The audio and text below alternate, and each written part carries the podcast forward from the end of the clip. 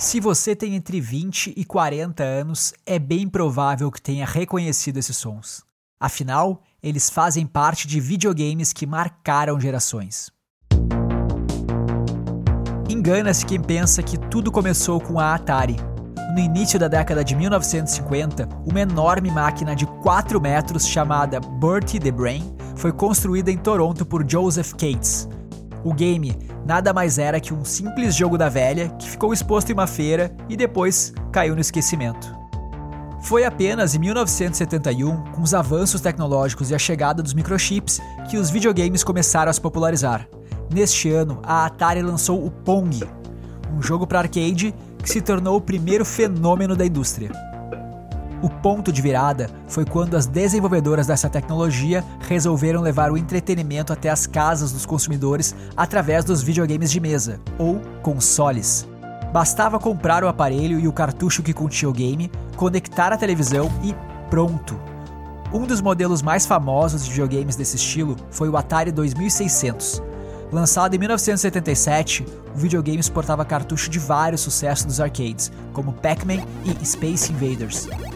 Em 1981, foi a vez da Nintendo lançar o jogo Donkey Kong.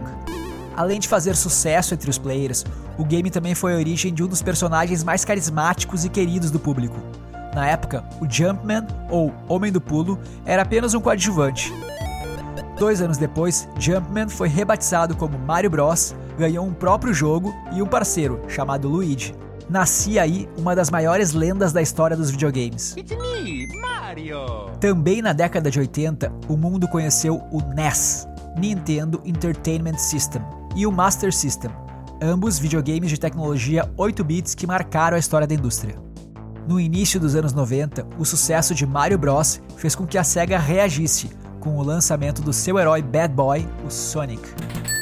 No final da década, foi a vez da Sony entrar nesse mercado, com o primeiro PlayStation, um videogame de 32 bits que utilizava CDs para armazenar os jogos.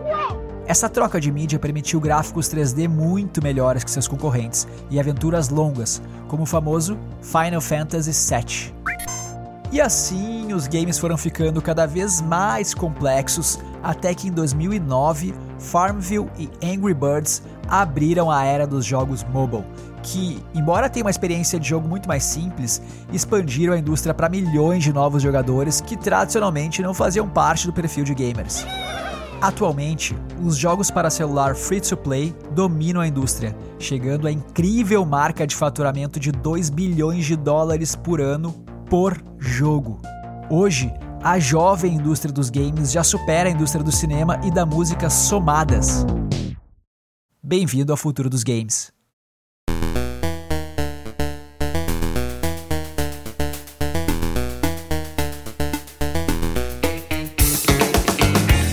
Sejam bem-vindos a mais um episódio do A Virada, o segundo episódio da terceira temporada, não é, Bruno? É isso aí, trazendo tendências, inovações e perspectivas dos mais diferentes mercados.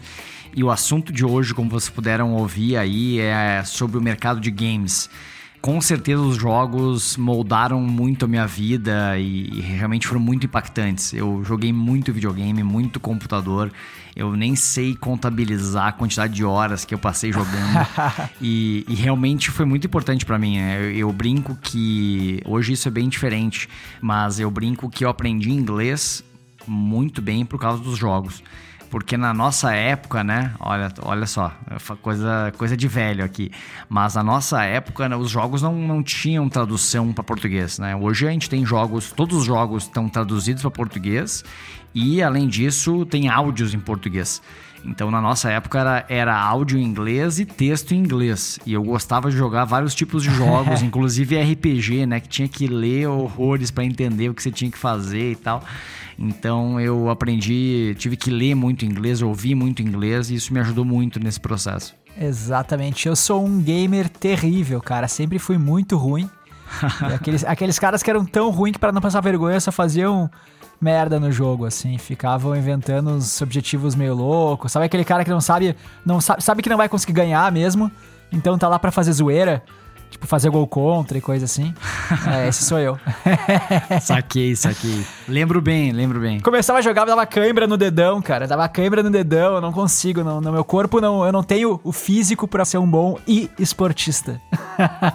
muito bom, muito bom. Vamos nessa então, Bruno? Vamos lá. É isso aí.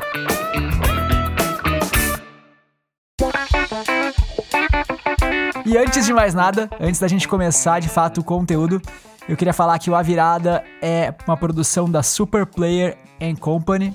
E se você ainda não curtiu o A Virada no Instagram, entra lá em arroba Podcast e nos segue, né? Porque a gente está trazendo muito conteúdo bacana lá. E também, né, não deixe de seguir o A Virada na sua plataforma de podcasts favorita. Então clica aí em seguir, follow, subscribe, etc. Você já ouviu isso mil vezes e se você ainda não fez, ai de você. Ai de você se a gente pegar você, né, Bruno? Exatamente, tem que seguir a gente aí para ficar ligado com os novos episódios. Então vamos nessa, sem mais delongas. A indústria dos games é um mercado gigantesco. Para quem acha que é só joguinhos e só brincadeira, tá muito enganado. Eu comecei a aprender sobre esse mercado em um projeto que eu fiz em parceria com o Sebrae há muitos anos atrás, na minha vida de consultor, na minha vida passada, e onde eu tive que estudar o mercado de jogos no Brasil. E aí eu entendi toda a cadeia desse mercado fascinante. E é para vocês terem uma noção, a indústria dos games em 2020 teve uma receita total de 126 bilhões de dólares. E o mercado de games cresceu 12% versus 2019. Então, é um mercado que cresce aí, né, mais de 10%, mesmo na pandemia, as pessoas gastaram bastante com games. E é, é, muito legal ver isso, né? Ou talvez tenha um gasto mais justamente por causa da pandemia, do isolamento, do lockdown. E isso certamente influenciou. Eu, por exemplo, no início do processo aí de quarentena, acabei jogando muito mais. Depois de muito tempo sem jogar, eu também voltei a, a jogar. E antes de nascer minha filha, né, que veio em agosto, eu joguei bastante. Ali de março a agosto, acabei jogando de novo videogames aqui no meu computador. Então foi. Eu acho que isso deve ter acontecido com muita gente, né? Eu conheço de vários amigos meus que voltaram a jogar, enfim. E não estamos sós, né? São 2,7 bilhões de pessoas que jogam games. Sejam games de celular ou até realmente quem tem um console, né? um PlayStation, um Xbox ou, ou joga no seu computador. E muita gente não sabe que essa indústria hoje já é maior do que a indústria da música e do cinema somadas. Então, realmente é, é uma indústria gigantesca e quem acha que é só brincadeira está muito enganado. Algo que para mim é muito curioso, eu né, que sou um gamer mais raiz, eu gosto de jogos de console, jogo de computador, jogos com uma história mais elaborados e tal eu fiquei muito surpreso com esse dado, que mais da metade desse faturamento de 126 bilhões é só de jogos para celular. 58% desse mercado já é de mobile games. E os consoles que são jogos para PlayStation, Xbox, etc., eles representam só 15%. E tem um documentário, inclusive, que fala sobre essa corrida dos consoles e o início da indústria dos games no Netflix, que chama GDLK, que é uma sigla aí do mercado de games, chama Godlike.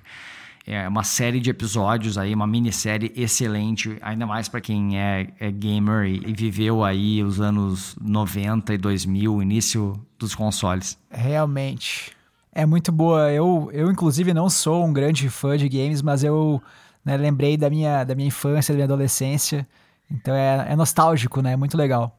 Bom, mas Bruno, eu queria fazer um comentário aí sobre essa sua observação dos jogos para mobile, né? Eu que não sou uma pessoa que estou habituada a ter videogames e tal, né? Eu vejo o mobile como uma plataforma que pega muito mais gente, né? Aqueles jogadores casuais, então, né? Pessoas mais velhas, assim que acabam baixando Candy Crush para jogar no avião, né? Pessoas que nunca tiveram consoles acabam jogando no mobile. Então é uma população muito grande aí que acaba tendo acesso aos jogos como passatempo, né? Exatamente, eu acho que essa é a transformação dos jogos casuais, né? Que a gente está vendo aí acontecer já faz uns 5, 6, talvez quase 10 anos, com o crescimento do poder computacional dos celulares também, né? A gente pode ver jogos bem sofisticados, mas que são jogos casuais mesmo assim, né?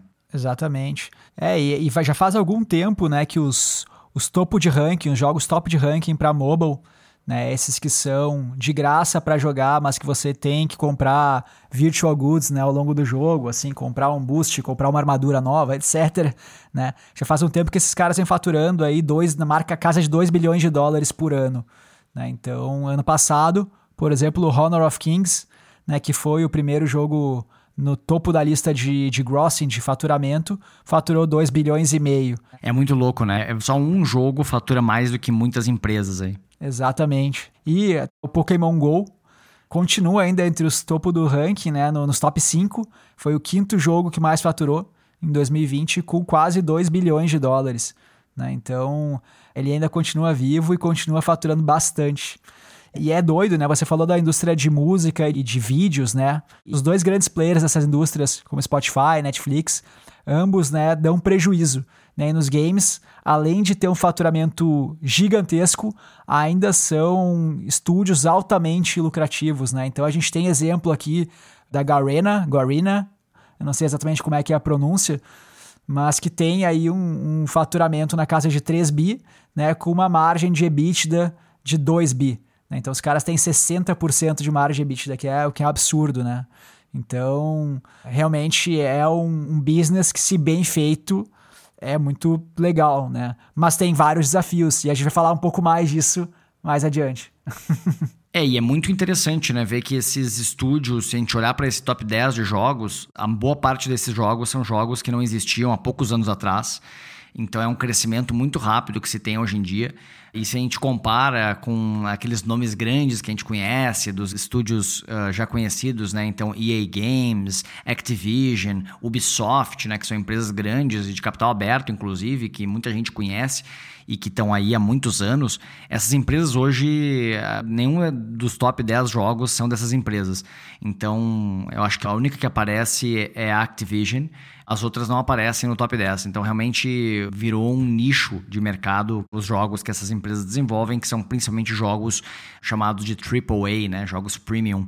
Então, o mercado foi tomado aí de, de jogos online, de que são de graças para jogar e que podem ser jogados ali na fila de espera, né? Exatamente. E esse tipo de jogo, né, o sucesso dele está calcado em duas questões bem importantes, né? No jogo, esses jogos que você falou AAA, que você compra o jogo, né, e você joga quando quiser, etc, né? Você o estúdio já fez sua receita na venda do jogo, né? Ele não tem essa intenção de deixar você viciado, assim, digamos, né, naquele jogo, porque ele já faturou, né? Ele já vendeu. Sim.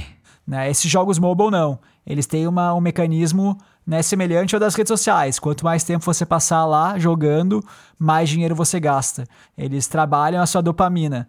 Então, se você acha que as peças ali do Candy Crush são aleatórias, as que caem para você, você tá muito enganado, né? Ele quer que você perca o suficiente para comprar um boost para poder passar de fase, mas se ele vê que você não vai gastar dinheiro você já perdeu demais, e se perder de novo vai sair do aplicativo, vai deixar de jogar, né? Ele faz você ganhar. Então, assim, ele sabe exatamente né, quais estímulos fornecer, e aí tem muita análise de dados, análise comportamental para manter você jogando, né? E aí, somado a isso, outra coisa muito importante é os micropagamentos, né? É um meio fácil de comprar coisas, virtual goods, né? Bens virtuais de valores pequenos, para que você consiga, ainda sob efeito da dopamina, né? Ainda comprar com só um clique, né? Por impulso e continuar consumindo naquele jogo.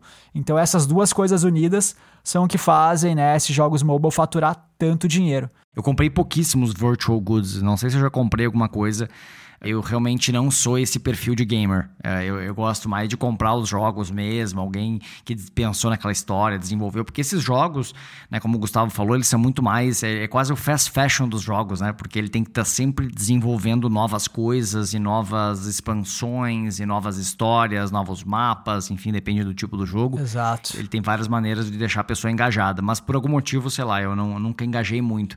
Mas com certeza eu não sou um usuário médio uma coisa que a gente vê muito é a repaginada dos jogos, né?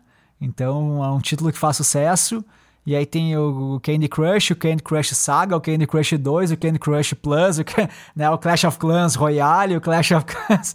Então, assim, eles pegam aquela, aquela tendência e fazem vários, tentam esticar ao máximo né, o ciclo de vida do jogo, porque esse é o grande desafio, né? E até eu queria fazer uma.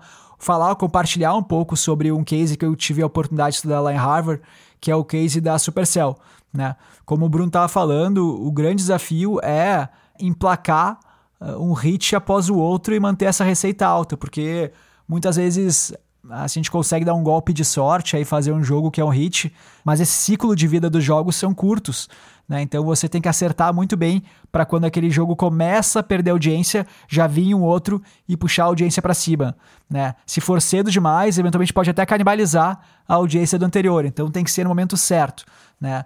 E uma empresa que eu estudei lá em Harvard era a Supercell, né, que é a desenvolvedora do Clash of Clans, né, que foi vendida para Tencent. E o grande trunfo deles era o modelo de gestão que eles criaram para conseguir estar tá sempre inovando e criando novos hits. Então, muita gente conhece o modelo de squads do Spotify, que basicamente põe pessoas multidisciplinares para trabalhar em alguma feature específica do produto, né? Mas eu acho que é um modelo que é bastante custoso, porque para funcionar bem a squad, as pessoas têm que ser exclusivas daquela squad. Então acaba ficando com muita gente na empresa, né? Muito headcount, porque tem que ter um designer por squad, um, um, X programadores por squad, X gestores de projetos por squad, então acaba duplicando muitas funções, né? E se você não tem um grande volume de trabalho, não faz tanto sentido. O modelo da Supercell é bem interessante, é o que eles chamam de células. Então, acho que daí que até que veio o nome de Supercell, né? Então, basicamente na empresa qualquer um pode ter uma ideia de um jogo, então eu posso levantar o braço e falar, ó, oh, tive uma ideia de um jogo de um dragão que gospe fogo, etc. E aí eles vão falar, beleza, né? Desenha, escreve como é que vai ser esse jogo e apresenta para esse board aqui de pessoas que avaliam essas ideias. E aí, se a sua ideia for convincente, eles vão te dar duas pessoas para você fazer um protótipozinho, né, simples daquele jogo. Um artista, né, um designer e um programador. Aí depois esse jogo vai passar por um timezinho também da Supercell, né, que vai jogar e ver, pô, ficou legal, né? Agora eu vou te dar mais cinco pessoas aqui para você fazer um jogo, uma fase completa para a gente jogar aqui na empresa. Todo mundo. E aí você faz a fase completa, ele joga na empresa.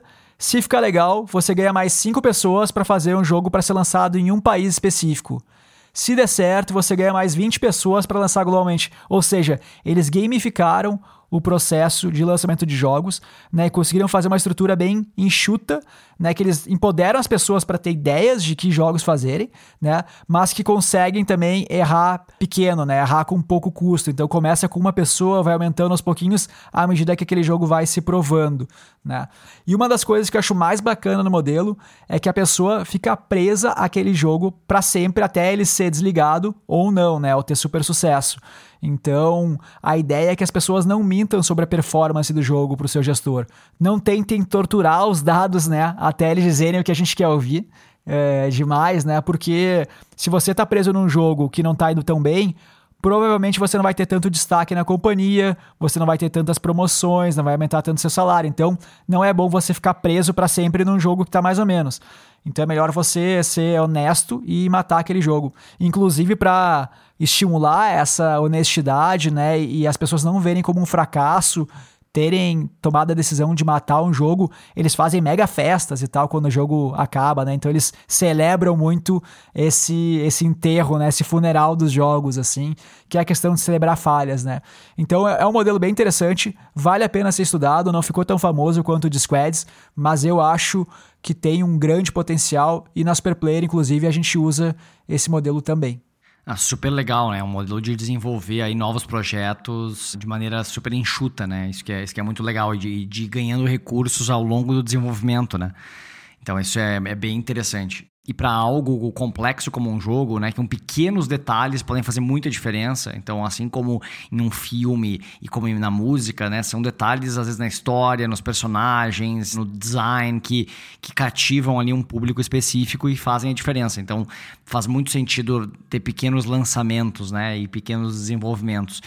E essa característica, né, de, do make it or break it, né, do 0 1, né, ou seu jogo é um super sucesso ou ele arrecada muito pouco dinheiro, é o que torna esse mercado tão difícil, né? Então, porque a, se você acerta, é um mercado extremamente lucrativo, mas é muito difícil, muito difícil mesmo de acertar. E tem muita gente tentando, né? Então, essa característica me lembra muito os mercados que têm a ver com entretenimento e com uma pegada mais artística. Por exemplo, né, acho que um caso super famoso é o caso do Minecraft. Foi um jogo desenvolvido por um desenvolvedor, ele que iniciou o jogo sozinho, e ele tinha um estúdio super pequeno e a gente sabe hoje o tamanho do Minecraft, que foi adquirido pela Microsoft por 2 bilhões e meio de dólares. Então, assim, é realmente muito transformador. Se você consegue acertar o jogo, você pode sair do zero para muito dinheiro muito rapidamente. Mas não é fácil acertar, né? Então, acho que é aí que a gente tem a figura desses grandes estúdios que acabam sendo quase as gravadoras do, do mercado de games, né? Basicamente investindo em jogos no início, investindo em bons estúdios e conseguindo aí ter um percentual desses ganhos. E um case desse movimento é a Supercell, que o Gustavo já mencionou, mas tem diversos outros, né? Se a gente olhar a Tencent, boa parte da receita dessa empresa, que é uma empresa enfim, que vale centenas de bilhões de dólares, é de jogos. E eles têm sociedade de diversos estúdios pequenos, grandes. Então, por exemplo, além da Supercell, eles são o principal acionista da Riot Games, que tem o League of Legends, um dos maiores jogos que tem o maior número de players no mundo. E eles têm uma, uma fatia relevante da Epic Games, que tem uma das principais plataformas de desenvolvimento, né, que é o Unreal Engine, e também tem um dos principais jogos aí free to play, que é o Fortnite. Então, realmente, a Tencent, que é chinesa, hoje talvez seja a maior potência do, do mercado de jogos. E exatamente por ser chinesa, ela traz muito valor para esses estúdios, né, que geralmente não têm acesso ao mercado chinês e ela vê esse potencial de levar isso para o Oriente, né? Então fazer essa, essa conexão e fazer marketing que faça sentido na China e levar essas empresas para um outro patamar. Exatamente, não só o marketing, né? Mas a questão do meio de pagamento que eu falei também. Né, que é totalmente diferente na China. Então ele consegue trazer um meio de pagamento que faça sentido para os chineses, que seja fácil de comprar, e aí faz esses jogos free to play crescerem para caramba lá.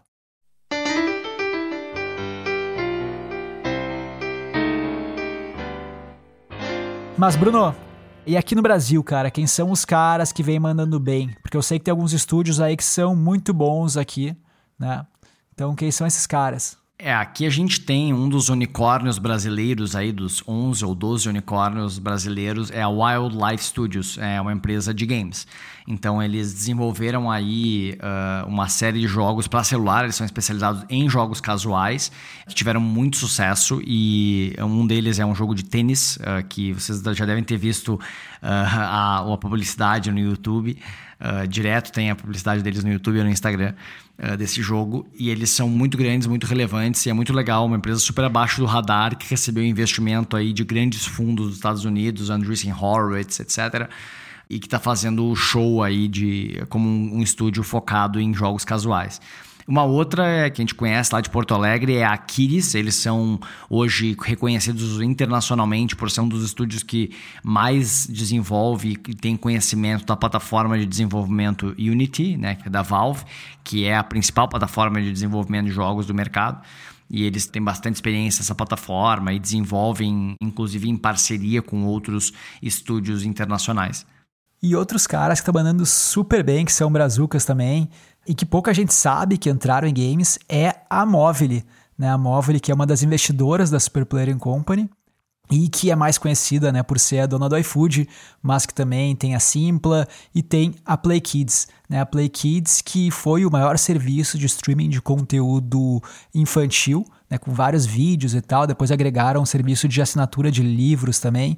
Né? E começou uma ideia de games lá dentro, né, sempre com aquele viés educacional que é bem forte no Play Kids, com bastante segurança e para família e tal. E esse negócio deu tão certo que eles estão criando um estúdio independente de games. Né? E a gente chamou então o Breno Masi, que está liderando essa iniciativa, para contar um pouco mais dessa história para gente. Fala, Breno, tudo bem? Primeiramente, obrigado por aceitar bater esse papo com a gente. E eu queria, claro, que você se apresentasse, contasse um pouco do Grupo Móvel, do Play Kids e, obviamente, da Afterverse.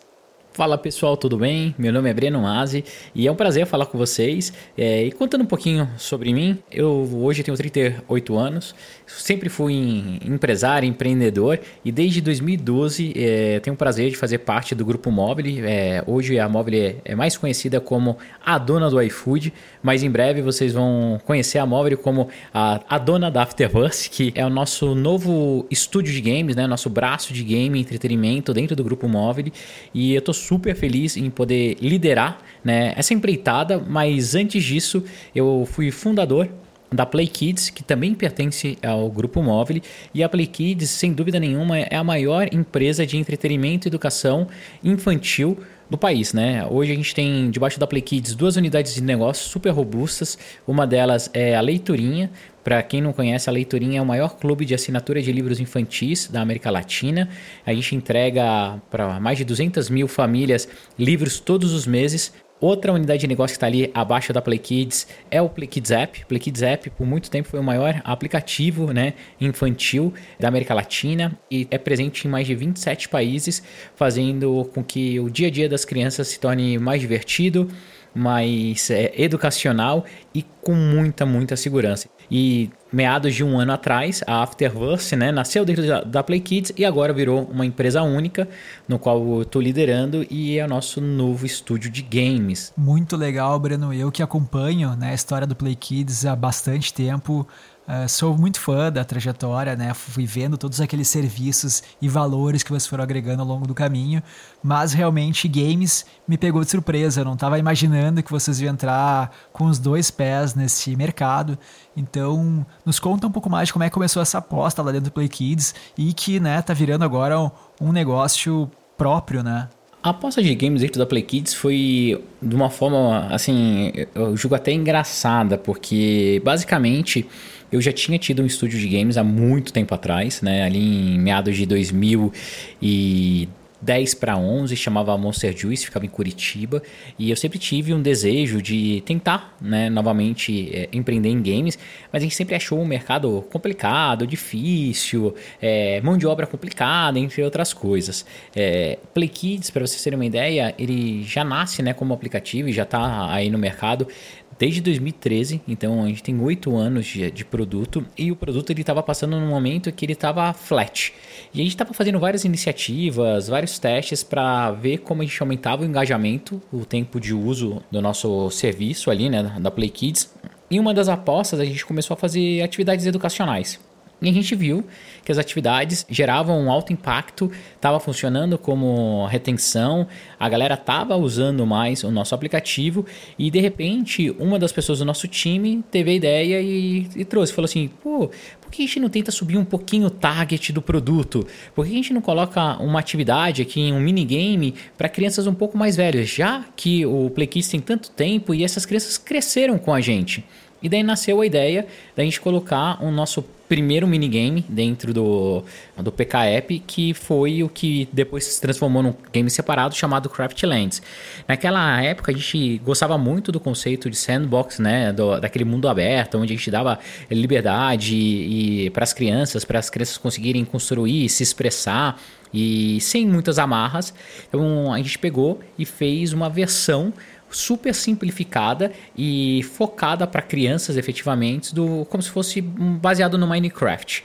E a gente viu que depois que a gente lançou é, esse game, em menos de uma semana ele tomou super atenção e ele ficou sendo o pedaço do app, né, ali a funcionalidade do app mais acessada.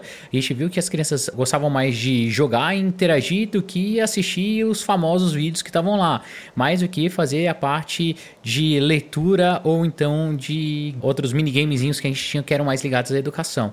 E a gente viu que tinha um grande potencial. Mesmo colocando ele dentro do Play Kids, que não era o target, a gente viu que os acessos começaram a subir é, absurdamente.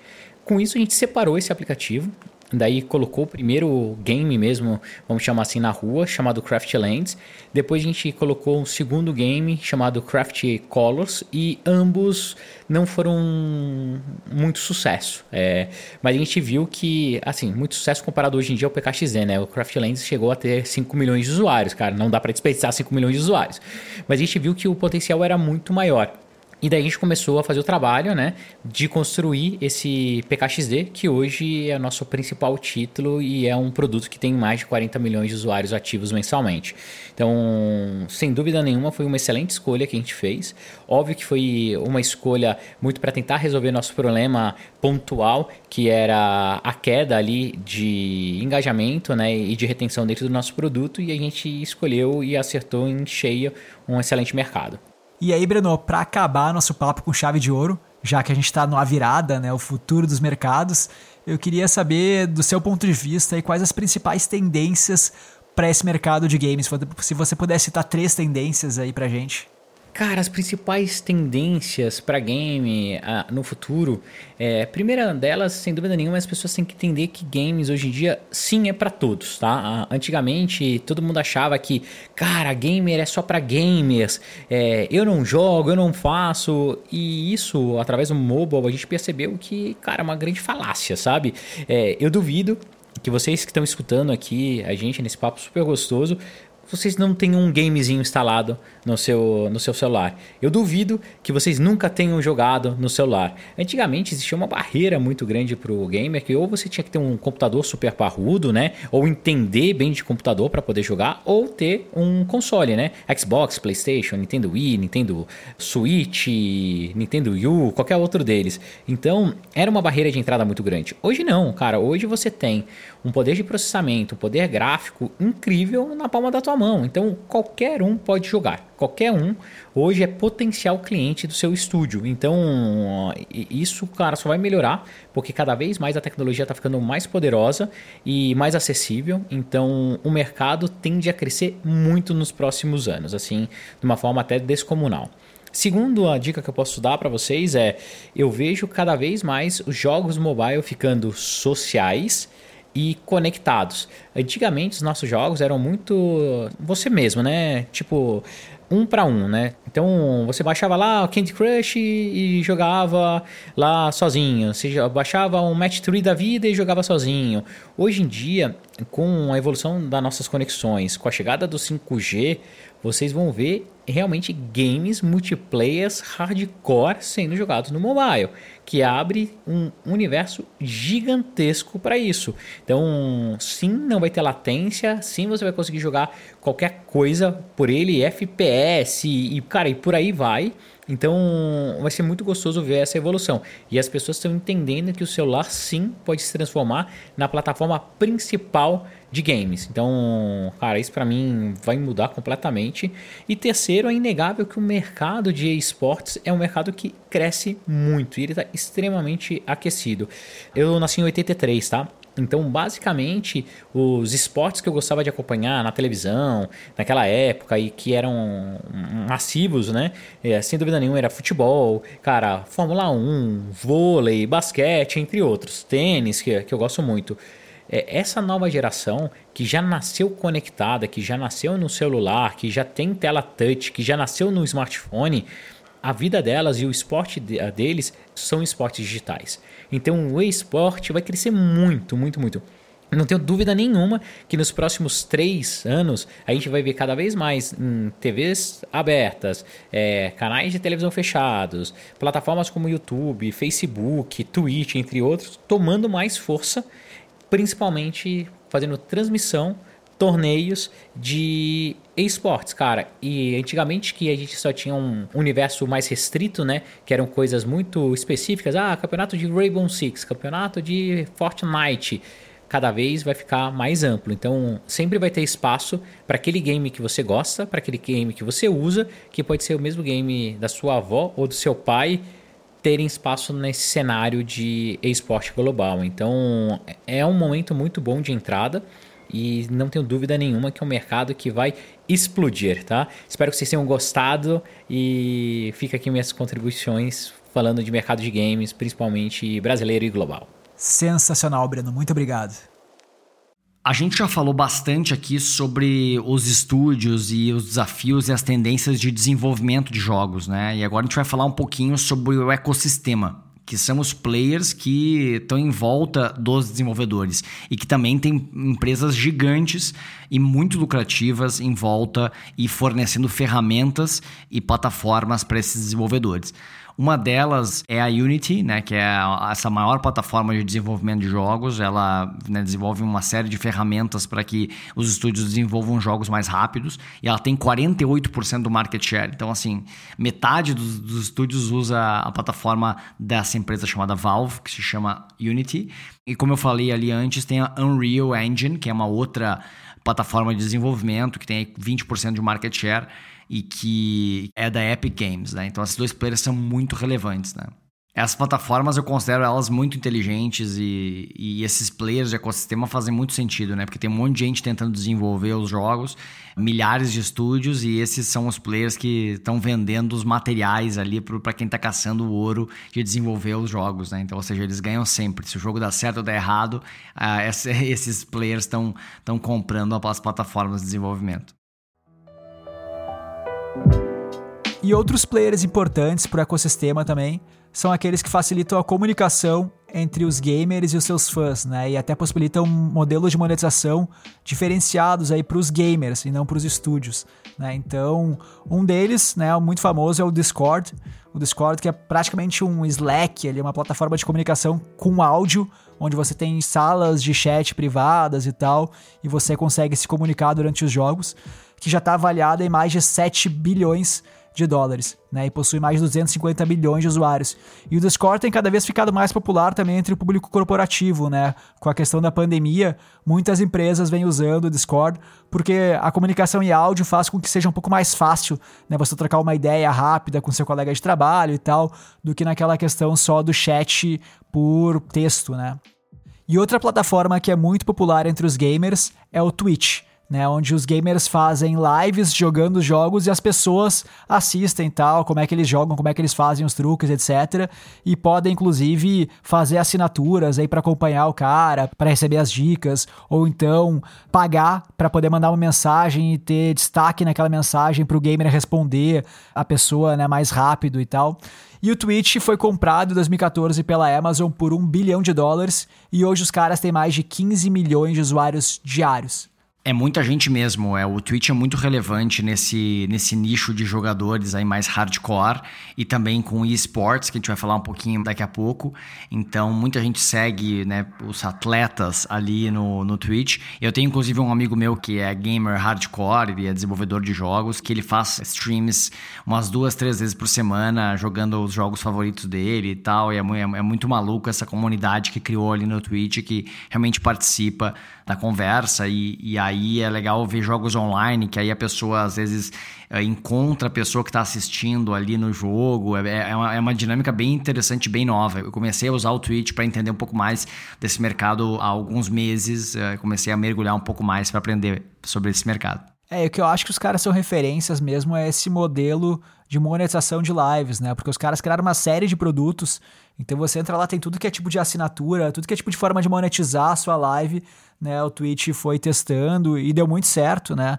Então, por isso que os gamers, eu acho, focam em fazer. Claro, tem a comunidade, mas a comunidade nasceu, né? O ovo e a galinha, né? Quem é que veio primeiro? Mas acho que os gamers forçaram aí o Twitch pelos produtos que o Twitch estava oferecendo para eles monetizarem o conteúdo, né? E hoje o Twitch pega 50% dessa receita. Então é bem considerável o cut do Twitch. Né? E embora outras plataformas venham aí tentando competir e até pegando um percentual menor da receita, os caras não conseguem mais tirar a audiência de lá, tirar os gamers de lá. O próprio YouTube veio copiando o Twitch esse ano, né, da pandemia, com o aumento das lives. Eles criaram o Super Chat, né, onde você pode também mandar uma mensagem e pagar para ter essa mensagem em destaque ali para o seu ídolo, né? E o YouTube está pegando um, um cut ali de 30%. Né, que é bem menos do que os 50 do Twitch, ainda que 30% também não seja nada barato. Exatamente, e é muito interessante ver que talvez esse mercado aqui ele caminhe para o que são as plataformas de streaming, né? Então, daqui a pouco, para alguém conseguir fazer um competidor do Twitch que realmente pegue, ele tem que pagar os principais criadores de conteúdo. Uh, e que aí a gente vai para toda aquela questão, né, de, de que realmente o que traz valor para essas ferramentas e essas plataformas de criadores de conteúdo são os criadores de conteúdo, né? Então, a, né, inclusive a gente já falou muito sobre a questão dos podcasts, de, do Joe Rogan e tudo mais. Então, acho que a maneira de conseguir atrair e criar um competidor talvez seja pagar realmente essas pessoas para criar conteúdo exclusivo, né? Uma outra startup muito legal que está desenvolvendo uma plataforma de social gaming é a Sherwa. É uma startup de uns brasileiros no Canadá que eu conheci no final do ano passado e que eles estão aí tendo uma atração super forte. E basicamente é uma plataforma que ajuda você a encontrar outras pessoas para você jogar e também permite que você crie grupos de jogadores. E, e tem muitos streamers que estão usando a Sherwa para conseguir criar grupos de pessoas que querem jogar com eles, inclusive até monetizar essa questão. E também a Sherwa tem uma, um módulo que permite que você pague para outras pessoas ajudarem você a passar por alguma fase, etc. Então ele também tem esse módulo aí de quase um coach uh, de, de jogos, né? Então é fornecendo novas formas uh, para esses criadores monetizarem e, querendo ou não, é uma plataforma social que conecta ali pessoas que querem jogar um certo jogo que precisa de um número mínimo de pessoas para serem jogadas e, e é legal também que você cria, cria um grupo e consegue conversar nesse grupo e, e combinar. Então é uma plataforma que está ganhando muita atração. A gente conversou com o Luiz, que é CEO e fundador da Sherwa, e ele contou um pouco mais para a gente sobre a empresa e sobre as principais tendências que ele vê no mercado de jogos. Olá, meu nome é Luiz, eu sou CEO da Sherwa e a Sherwa é uma empresa criada para conectar gamers. A Sherwa é uma plataforma e um aplicativo de celular que foi criado com o objetivo de conectar gamers com interesses comuns falando um pouquinho aqui sobre as principais tendências do mercado para os próximos cinco anos. Definitivamente a gente está vendo que tem um movimento muito grande para o mercado de mobile, ou seja, celulares. A maioria dos jogos hoje que estão saindo, estão saindo em celular. Obviamente ainda tem muito movimento no mercado de console e o mercado de PC mas o mercado celular é realmente o mercado que mais cresce no mundo hoje. Nós estamos falando de um crescimento de 25% ao ano. Ele já é maior do que os outros dois somados, então ele já tomou mais de 50% do mercado. E são vários, vários, milhares de jogos saindo todos os meses aí para mobile, muitos com muito sucesso, principalmente no formato free to play, ou seja, é de graça para jogar, mas você compra, tem pequenas compras ou outras coisas que você compra dentro do jogo, tipo roupas para personagem, armas diferentes, skins, etc. Esse é o modelo que está se consolidando agora nesse mercado, que começou a ficar muito popular antes até do Fortnite, mas depois com o Fortnite se popularizando e agora realmente tomou de vez o mercado. Tá? É, falando sobre o mercado de games durante a pandemia, é, real, houve realmente aí o que a gente chama de um salto quântico, né, com relação a o que a gente experimentava até então. Havia um crescimento é, alto e bom no mercado de games, principalmente na parte mobile. Porém, com a pandemia, o que acabou acontecendo é que a gente acredita que a gente evoluiu 5 a 10 anos em 6 meses, tanto em termos de público, quanto em termos de uso, quanto em termos de empresas interessadas nesse negócio, marcas endêmicas e não endêmicas, assim como destino de investimentos também. E, de, obviamente, atenção de fundos de investimento, de VCs, crescimento de startups. Definitivamente esse mercado veio para ficar. O mercado de games, vamos lembrar, ele já é maior do que cinema e ele já é maior do que música como um todo. Então o mercado de games hoje ele tem fatura aí por volta de 160 bilhões de dólares por ano, é, o que o torna a maior fatia do mercado de entretenimento no mundo. No final do dia, é, música, cinema e games ou streaming é tudo entretenimento, está competindo com o tempo que você tem para gastar né, na sua hora de lazer. Então, definitivamente veio para ficar e a gente acredita, inclusive, aqui na Shell, que deve, a gente deve ver uma consolidação desses mercados e até um certo overlap entre eles, ou seja, a gente já vê isso acontecendo em alguns jogos, como Fortnite, por exemplo, que tradicionalmente já coloca sessões de cinema, coloca shows dentro do jogo, então você, ao mesmo tempo que você está jogando o jogo, você está vendo um filme e você está escutando uma música nova de uma banda que você gosta. Então essa coisa está se misturando e está provavelmente caminhando para se tornar uma coisa só no futuro, e é isso que a gente acredita muito aqui na Shell, que é a integração do entretenimento dentro do game. O game veio para ficar não só para o lazer, mas também para o trabalho. A gente fala de ferramentas aí de gamificação é, hoje de forma é, comum, né? Mas é, é, uma novidade que, que foi introduzida pelos games e que hoje quase todas as empresas querem é, implementar. Então, ferramentas de gamificação são nada mais que uma evolução do game para dentro do business e a gente acredita que isso vai ocorrer com outras facetas também. É, então, definitivamente veio para ficar,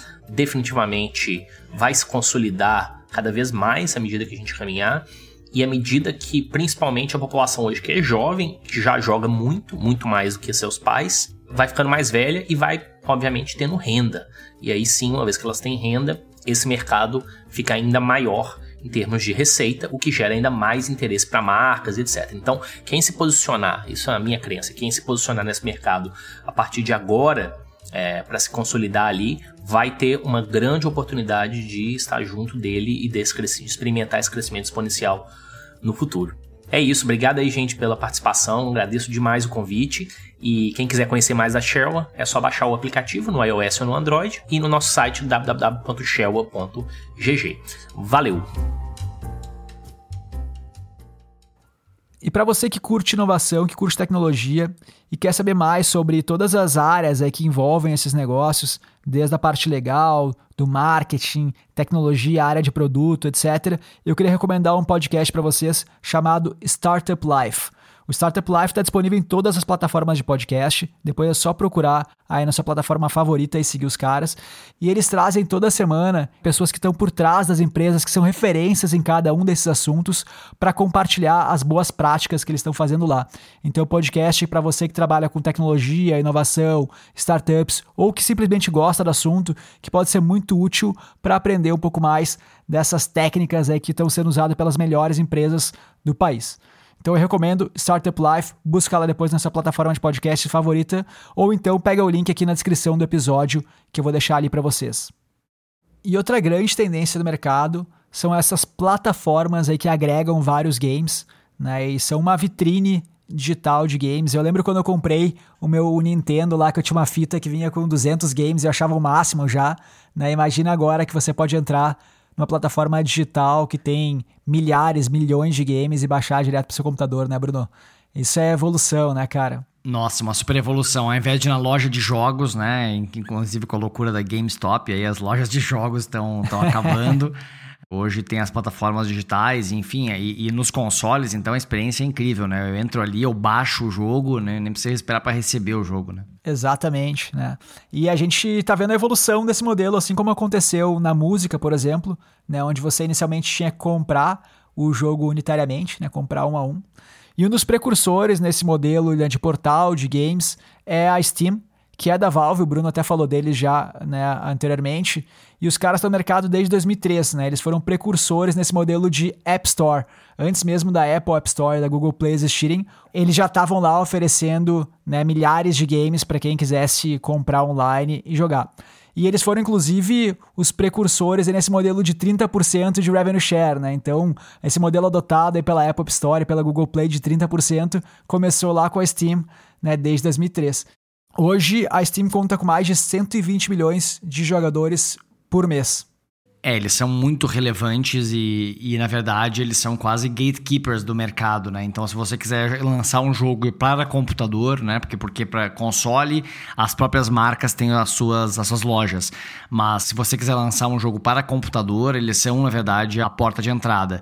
Inclusive, eles tinham uma questão de aprovação dos jogos e tinha toda uma plataforma de aprovação chamada Greenlight e tal. E agora eles baixaram e você pode listar o jogo lá com facilidade. A questão é como ganhar relevância dentro dessa plataforma que tem milhares de jogos, né? dezenas de milhares de jogos. E agora tem diversas empresas tentando quebrar esse quase monopólio aí da, da Steam. Exatamente, né? Um exemplo é a própria Epic Games, que tem a loja deles também né? E o jeito dos caras tentarem fazer ter mais jogos lá e tal é oferecendo algum tipo de benefício por ter exclusividade por algum tempo, etc. Então, a Epic Games hoje, por exemplo, cobra só 12% dos estúdios, né? Na hora que alguém compra uh, um jogo. E a própria Discord também tentou, né? Lançou uma loja, depois lançou o Discord Nitro, que cobrava apenas 10%, mas é realmente difícil, né? Tirar a audiência aí e o volume que a Steam já tem. É, e as pessoas já têm a sua carteira de jogos ali, né? Então isso é muito poderoso. Eles colocam ali a sua biblioteca de jogos que já está instalada, então no seu computador, numa pasta da Steam, então com todos os seus jogos salvos e tal. Então realmente tem uma barreira de entrada significativa. A Epic Games, um outro diferencial que eles estão fazendo é que eles estão dando jogos de graça todo mês. São, claro, não, dificilmente tem um jogo AAA e tal, mas são jogos mais antigos. Mas de vez em quando aparecem jogos bem legais lá. Eu, inclusive às vezes baixo alguns jogos lá de graça para aproveitar essa promoção. Você tá com tempo livre aí, Bruno? Podia editar uns episódios aqui da virada, hein? eu só baixo, mas eu acabo não jogando nenhum. Pelo menos não tô comprando e não jogando, né? Então eu já fiz bastante isso no passado, comprar um jogo e depois de dois anos eu começava a jogar ele. E assim como aconteceu na música e nos vídeos, né, que começaram vendendo unitariamente, depois mudaram para o modelo de assinatura, e isso também rolou nos games. Então hoje você tem algumas plataformas que você faz uma assinatura mensal e tem acesso aí a milhares, milhões de games né, em qualquer lugar. É, esse modelo de assinatura está começando apenas, né, mas ele está ganhando bastante relevância bem rápido. E eu acho que é uma ameaça bem forte aí a Steam. Então eu vejo, na verdade, uma ótima comparação, Gustavo, entre quase um Spotify e, e, um iTunes, né? A pessoa comprando as músicas ali e ela poder assinar e ter acesso a todas as músicas. Claro que está no início ainda esse, esse modelo, mas está ganhando bastante relevância. Quem está na frente nesse jogo é a Microsoft. Eles lançaram um serviço de assinatura para o Xbox, que se chama Game Pass, e eles estão fazendo também jogos, você também ganha acesso a jogos para computador, é multiplataforma, eles estão muito agressivos e tem aí mais de 18 milhões de assinantes já, então um número bastante relevante. Uh, a Amazon também está trabalhando nisso com a Twitch, então tem a, a, quando você é Twitch Premium, você já tem acesso a alguns jogos de graça. Eles estão usando né, essa, esses usuários do Twitch para lançar essa, essa, essa ferramenta e essa plataforma. E a Sony tem também, né? Foi, veio atrás no PlayStation, também tem um serviço de assinatura de jogos, mas que ainda está bem no início, tem 2 milhões de assinantes. Então eu acho que como essas grandes empresas vão criar um pacote super atrativo ali para os gamers, as pessoas vão acabar gastando menos na Steam. Então eu vejo essa como uma grande ameaça e eu não vi ainda a Steam fazendo um movimento de ir para assinatura. Eu acho que eventualmente ela, eles vão ter que fazer esse movimento e talvez o acesso deles a, a, a estúdios menores uh, seja o que tenha a capacidade de criar um diferencial, né? Porque eles já têm a maior biblioteca de jogos na mão. Então, acho que vai ser uma briga bem interessante que a gente vai ver pelos próximos anos. É isso aí, Bruno. Na verdade, essa segunda onda até é mais como se fosse um iTunes por assinatura, né? Você assina e você pode fazer quantos downloads de música você quisesse. Só que nesse caso, downloads de jogos. E a terceira onda, sim, é a onda totalmente digital, né? Você assina e você pode jogar quantos jogos quiser sem nem ter que baixar para o seu computador. Né? E aí tem umas plataformas tentando fazer isso. É claro que no caso dos games é muito mais complicado, né? até por causa da latência e os jogos precisam de uma velocidade. Né? Alguns dos jogos precisam que você tenha muita velocidade para conseguir ter bons resultados, né? Inclusive, eu lembro que meus amigos que jogavam Counter-Strike tinham um mouse, um mousepad, um computador super foda e tal para conseguir, né, ter esses milésimos de segundo ah, de ganho, né? Então, acho que é um desafio super grande, mas tem os caras tentando fazer isso. Esse movimento é o que se chama de cloud gaming, né? Que é basicamente, como o Gustavo falou, você nem precisa baixar o jogo. Esse modelo faz muito sentido, especialmente para aquela parcela do mercado, aquele nicho do mercado de jogos mais hardcore, mais premium, né? AAA, uh, que são jogos que exigem muito do computador, você tem que ter um computador muito avançado, e isso é bem para poucos players, ou você tem que ter um console uh, com HD, etc. Então, uh, vai permitir que você consiga jogar jogos sem baixar esses jogos e, e sem ter um computador, um hardware pesado. Então, tem diversas empresas trabalhando nesse, nesse mercado. Eu acompanho essa tendência há alguns anos já, porque eu acho muito interessante.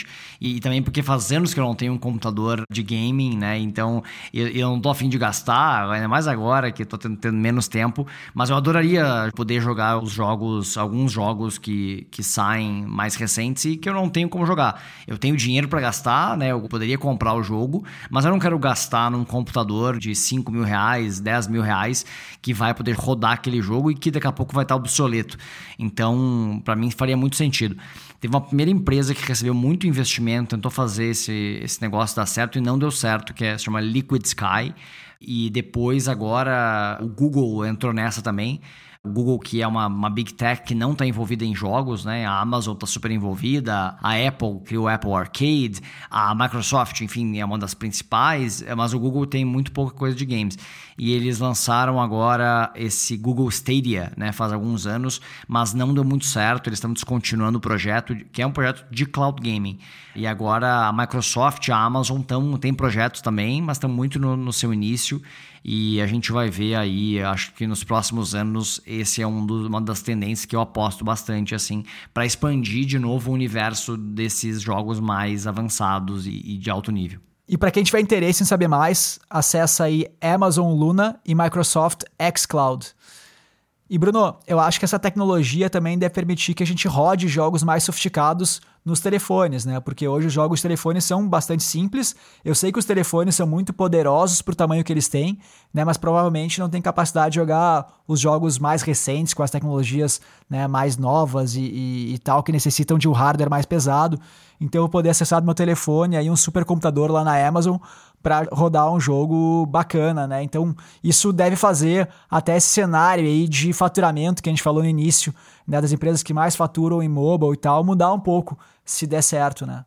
Isso mesmo, é, é, essa questão é muito interessante, né? Inclusive o xCloud lá, ele está promovendo que você pode ter um, um, controle junto com o celular, e o celular, na verdade, é a janela para você acessar os jogos de Xbox. Então você, por exemplo, não precisaria ter o Xbox para jogar jogos de Xbox.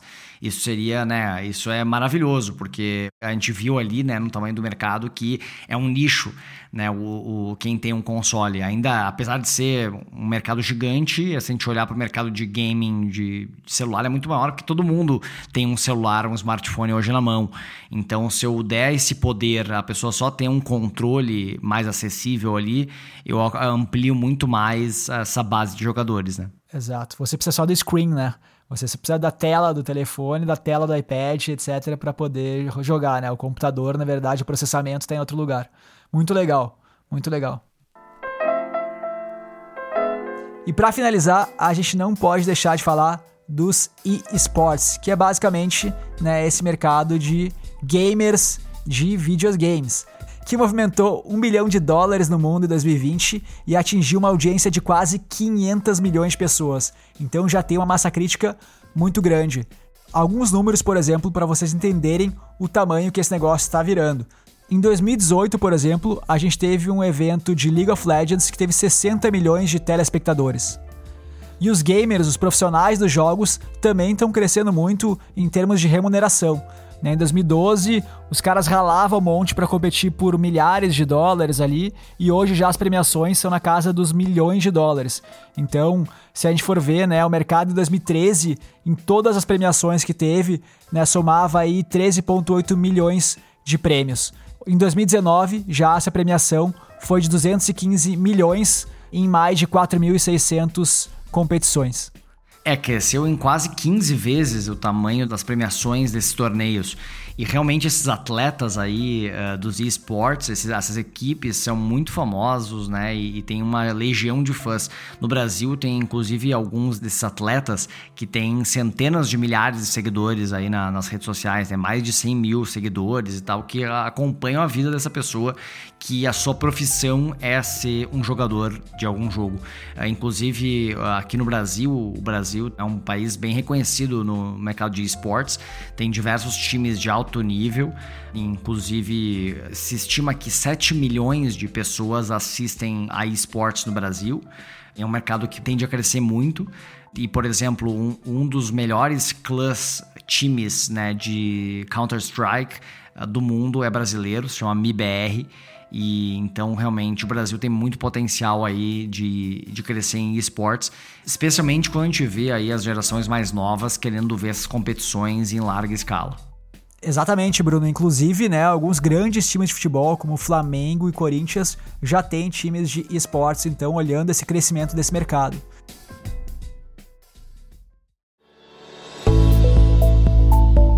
Para quem achava que videogame era só coisa de criança e de adolescente, está completamente enganado. O mercado de games ele é hoje um dos maiores mercados de entretenimento do mundo e tá conquistando cada vez mais pessoas aí que se tornam gamers casuais e que fazem parte, seja jogando um joguinho de celular na fila de espera, no aeroporto, ou seja comprando consoles ou no futuro acessando jogos pelo computador e jogando online. A gente vê aí uma democratização super grande dos jogos e uma expansão de cada vez mais gente jogando, uma oferta maior de jogos, jogos nostálgicos, jogos interessantes, jogos sérios, enfim, de tudo. A gente tem jogos que já são quase produções cinematográficas em termos de detalhes e do valor que é investido para criar cenários, para criar personagens, para criar trilhas sonoras. Então, realmente é um mercado em franca expansão e que a gente deve ver ainda muita coisa acontecer pelos próximos anos, especialmente na questão de distribuição desses jogos. A gente vai ver muita coisa acontecendo nessa revolução. Além disso, a gente deve ver um crescimento dos jogos em realidade virtual e realidade aumentada, uma tecnologia que está ainda bem no início e que representa hoje menos de 1% do mercado de jogos, mas que a gente deve ver aumentando nos próximos anos.